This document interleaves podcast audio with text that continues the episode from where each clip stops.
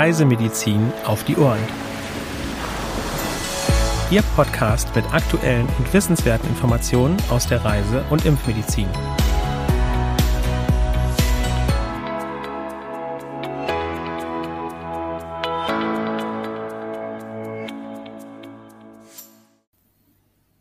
Herzlich willkommen zu einer neuen Folge unserer Podcast-Reihe Reisemedizin auf die Ohren. Am heutigen Mittwoch, den 9. März 2022, begrüßen Sie meine Kollegin Dr. Sandra Wittek und ich, Nora Ma. Ja, auch von mir ein herzliches Willkommen und schön, dass Sie heute dabei sind. Wir beginnen mit den aktuellen Meldungen. Japanische Enzephalitis in Australien. Anfang März wurde in einer Klinik in Brisbane die Infektion bei einer etwa 60-jährigen Frau bestätigt. Zuvor war sie mit dem Wohnmobil durch den Süden des Bundesstaates Queensland gereist. Ende Februar wurde in den Bundesstaaten New South Wales, Victoria und Queensland der Erreger der japanischen Enzephalitis in mehreren Proben aus Schweinefarmen nachgewiesen. Dies ist ein Hinweis darauf, dass das Virus auch in der Mückenpopulation zirkuliert. Die Behörden haben Gesundheitswarnungen herausgegeben, in denen die Bevölkerung aufgefordert wird, sich vor Mückenstichen zu schützen. Zeckenübertragene Krankheiten in Deutschland. Während der warmen Jahreszeit steigt das Risiko für zeckenübertragene Krankheiten. In Deutschland und den Nachbarländern werden im Wesentlichen zwei Krankheiten durch Zeckenstiche übertragen. Mit der Borreliose ist flächendeckend zu rechnen. Die FSME kommt mit regional unterschiedlicher Dichte vor, besonders in weiten Teilen Bayerns, Baden-Württembergs und vereinzelt in Hessen, Rheinland-Pfalz, Thüringen, Niedersachsen, Sachsen, Sachsen-Anhalt und im Saarland. 2022 wurden auch erstmals drei Landkreise in Brandenburg und ein Stadtkreis in Nordrhein-Westfalen zu Risikogebieten erklärt. Achten Sie auf Schutz vor Zeckenstichen. Bei Aufenthalt in einem Infektionsgebiet ist nach individueller Abwägung eine FSME-Impfung zu empfehlen. Gelbfieber in Kenia. Im März hat das Gesundheitsministerium einen Ausbruch im County Isiolo bestätigt, das im Zentrum Kenias gelegen ist. Seit Januar wurden 15 Verdachtsfälle registriert, drei Infektionen wurden bestätigt. Es gab drei Todesfälle. Besonders betroffen sind junge Männer. Für alle Reisenden ist eine Gelbfieberimpfung empfohlen. Bei Einreise aus einem Endemiegebiet gilt außerdem eine Impfvorschrift. Typhus in Namibia.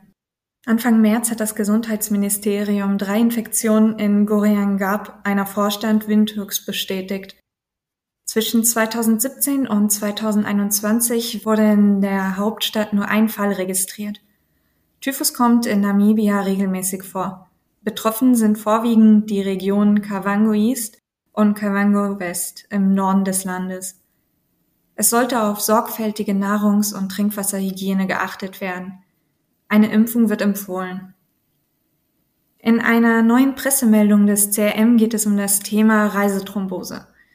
Sandra, was kannst du uns zu dem Thema berichten? Der verlangsamte Blutfluss beim Sitzen kann auf längeren Reisen eine Thrombose verursachen.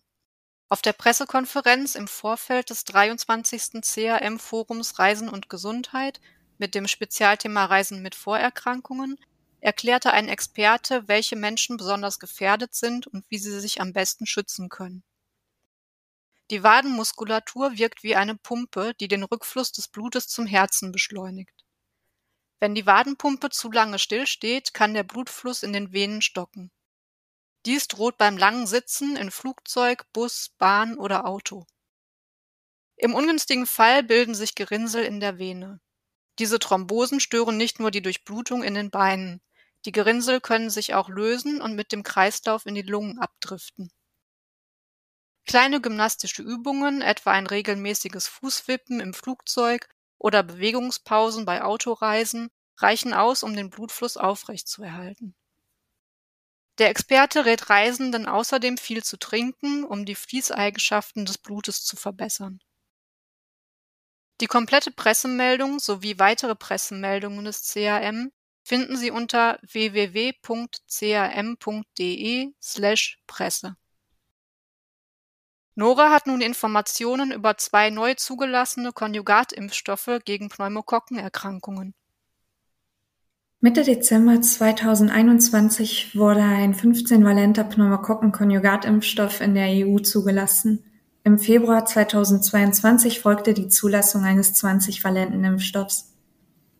Beide können an Personen ab einem Alter von 18 Jahren verabreicht werden, zum Schutz vor invasiven Pneumokokkenerkrankungen sowie Pneumonie.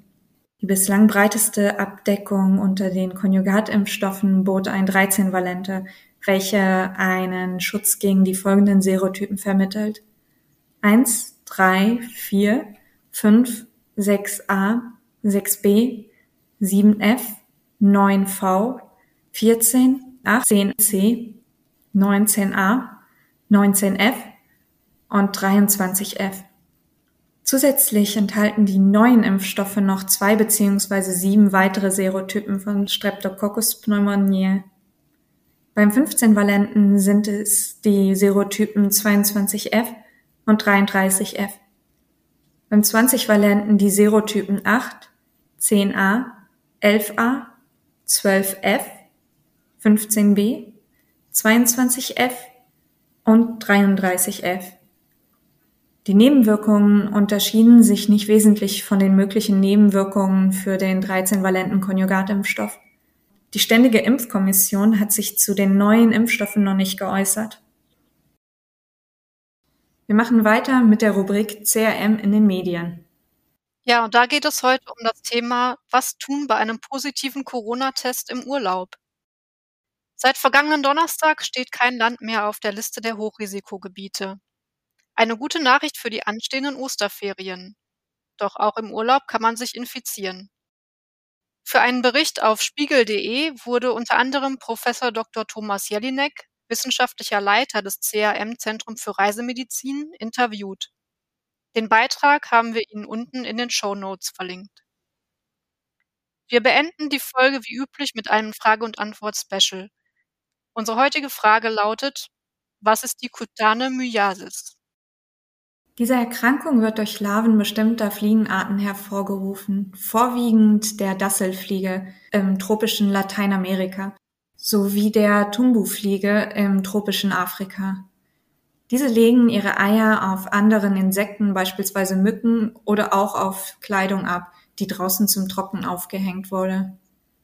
Während des Mückenstichs oder beim Tragen der Kleidung gelangen die Eier in Kontakt mit der menschlichen Haut.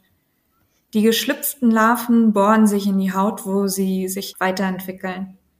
Als Symptome treten Juckreiz und Furunkel auf. Gegebenenfalls kann die Bewegung der Larve unter der Haut wahrgenommen werden.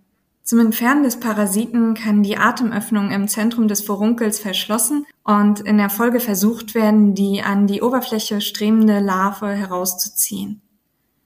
Es kann jedoch auch ein chirurgischer Eingriff erforderlich sein. Ein guter Mückenschutz kann auch dem Kontakt mit den Fliegeneiern vorbeugen.